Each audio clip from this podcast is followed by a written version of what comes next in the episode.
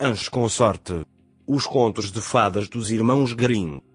Alguns homens nascem para boa sorte. Tudo o que fazem ou tentam fazer dá certo. Tudo o que lhes cabe é muito ganho. Todos os seus gansos são cisnes. Todas as suas cartas são trunfos. Jogue-os para onde quiser. Eles sempre, como um pobre coitado, pousam sobre suas pernas. E só se movem mais rápido. O mundo pode muito provavelmente nem sempre pensar neles como eles pensam em si mesmos, mas o que eles se importam com o mundo? O que ele pode saber sobre o assunto? Um desses seres sortudos era o vizinho As. Sete longos anos ele trabalhou duro para seu mestre. Por fim, ele disse: Mestre, meu tempo acabou. Devo ir para casa e ver minha pobre mãe mais uma vez. Então, por favor, pague meu salário e me deixe ir. E o mestre disse: Você tem sido um servo fiel e bom. As, então o seu pagamento será bom. Então ele lhe deu um pedaço de prata do tamanho de sua cabeça. Ange tirou o lenço do bolso, colocou a moeda de prata nele, jogou-a por cima do ombro e saiu correndo para casa. Enquanto ele avançava preguiçosamente, arrastando um pé após o outro, um homem apareceu, trotando alegremente em um cavalo de capital. Ah! Disse Hans em voz alta, que coisa boa é andar a cavalo. Lá ele se senta tão tranquilo e feliz como se estivesse em casa, na cadeira ao lado da lareira. Ele não tropeça em nenhuma pedra, economiza couro de sapato, e ele mal sabe como. Anjo não falou tão baixinho, mas o cavaleiro ouviu tudo e disse: Bem, amigo, porque você vai a pé então? Ah, disse ele, tenho este fardo para carregar, com certeza é de prata, mas é tão pesado que não consigo segurar minha cabeça, e você deve saber que dói muito meu ombro. O que você acha de fazer uma troca?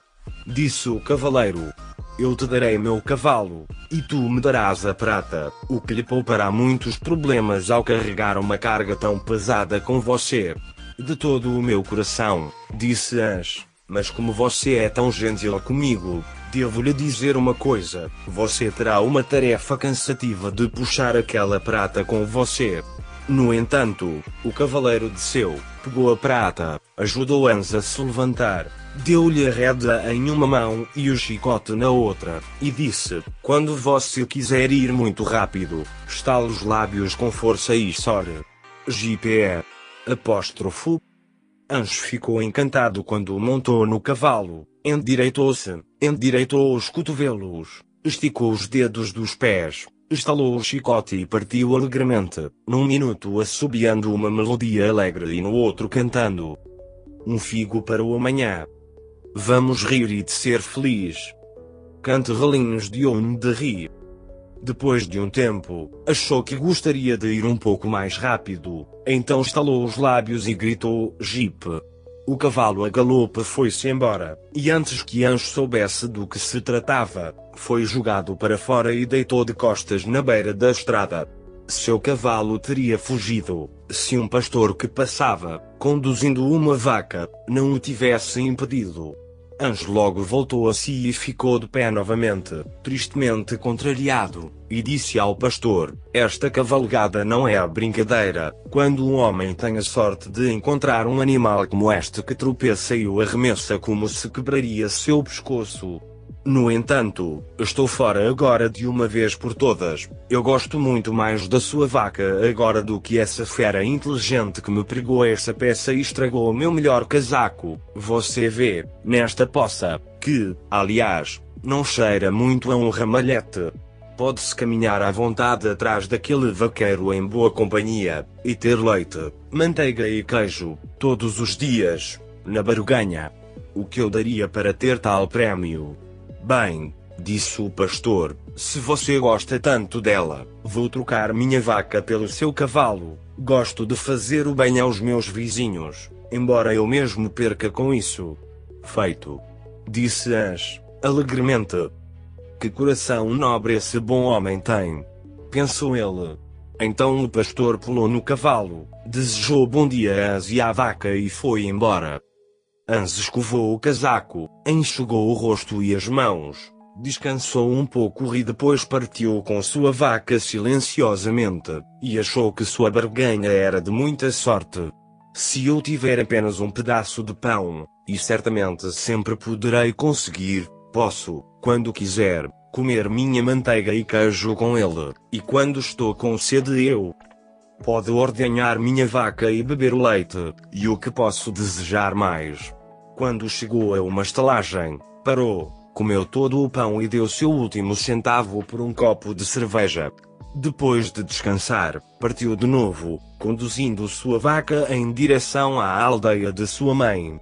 Mas o calor aumentou assim que chegou o meio-dia, até que, finalmente, quando ele se viu em uma vasta charneca que levaria mais de uma hora para atravessar, ele começou a ficar tão quente e ressecado que sua língua crave-se no céu da boca.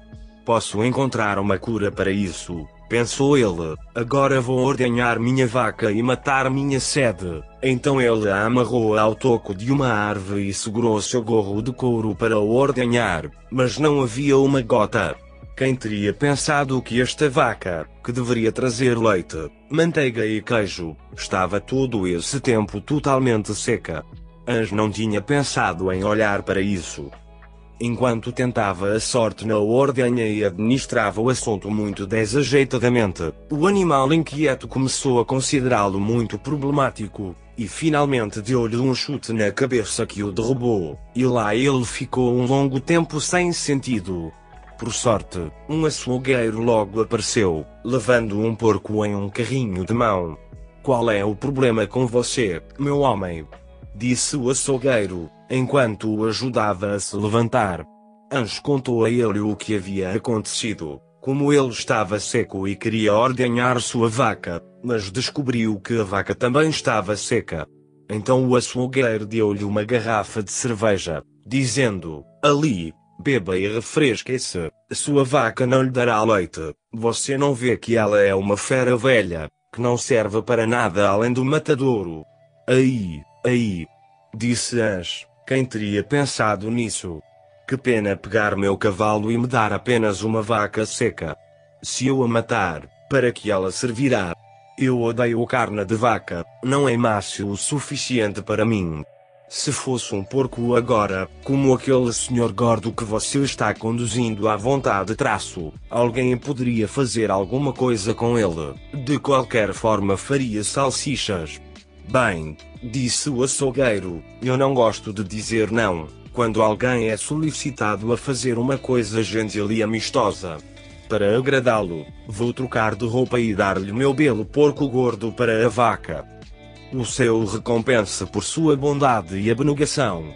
Disse Ange, enquanto dava a vaca ao açougueiro, e tirando o porco do carrinho de mão, o afugentou, segurando-o pelo barbante que estava amarrado à sua perna. Então ela correu, e agora tudo parecia ir bem com ele. Ele tinha encontrado alguns infortúnios, com certeza, mas agora ele foi bem recompensado por todos. Como poderia ser diferente com um companheiro de viagem como ele finalmente conseguiu? O próximo homem que encontrou foi um camponês carregando um belo ganso branco. O camponês parou para perguntar que horas eram. Isso levou a mais conversas. E Anjo contou-lhe toda a sua sorte, como tinha feito tantos bons negócios e como o mundo inteiro ficou alegre e sorridente com ele. O sertanejo então começou a contar sua história, e disse que ia levar o ganso para um batizado. Sinta, disse ele, como é pesado, e ainda assim tem apenas oito semanas. Quem assar e comer encontrará muita gordura sobre ela. Ela viveu tão bem. Você está certo, disse Ange, enquanto o pesava na mão. Mas se você fala de gordura, meu porco não é ninharia. Enquanto isso, o camponês começou a parecer sério e balançou a cabeça. Ouçam, disse ele, meu digno amigo, você parece um bom tipo de sujeito, então não posso deixar de lhe fazer um favor. Seu porco pode deixá-lo em apuros. Na aldeia de onde acabei de chegar, o escudeiro teve um porco roubado de seu chiqueiro. Tive um medo terrível quando vi que você tinha pego o porco do escudeiro. Se você tiver, e eles pegarem você, será um trabalho ruim para você. O mínimo que farão será jogar você no Lago dos Cavalos. Você sabe nadar? O pobre Anzi estava tristemente assustado. Bom homem, exclamou ele, por favor, tire-me desta enrascada. Não sei onde o porco foi criado ou nascido, mas ele pode ter sido do escudeiro pelo que posso dizer. Você conhece este país melhor do que eu. Pega meu porco e me dê o ganso. Eu deveria ter alguma coisa na barganha, disse o camponês. Dê um ganso gordo para um porco. De fato, não é todo mundo que faria tanto por você assim. No entanto, não serei duro com você, pois você está em apuros. Então ele pegou o barbante em sua mão e expulsou o porco por um caminho lateral, enquanto o anjo voltava para casa livre de cuidados. Afinal de contas, pensou ele, esse sujeito é muito bem recebido. Não me importa de quem seja o porco, mas de onde quer que tenha vindo, tem sido um grande amigo para mim. Eu tenho muito melhor do negócio.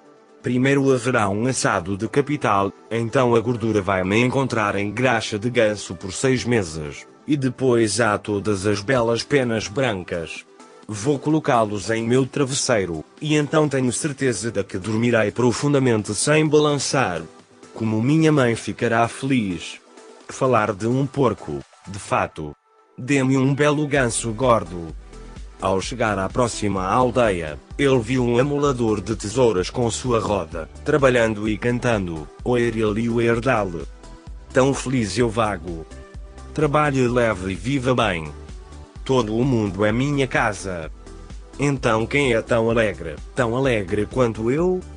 Anjo ficou olhando por um tempo e finalmente disse: Você deve estar bem, mestre Mudor. Você parece tão feliz em seu trabalho. Sim, disse o outro, o meu é um comércio de ouro. Um bom mudor nunca põe a mão no bolso sem encontrar dinheiro nele. Mas onde você conseguiu esse lindo ganso?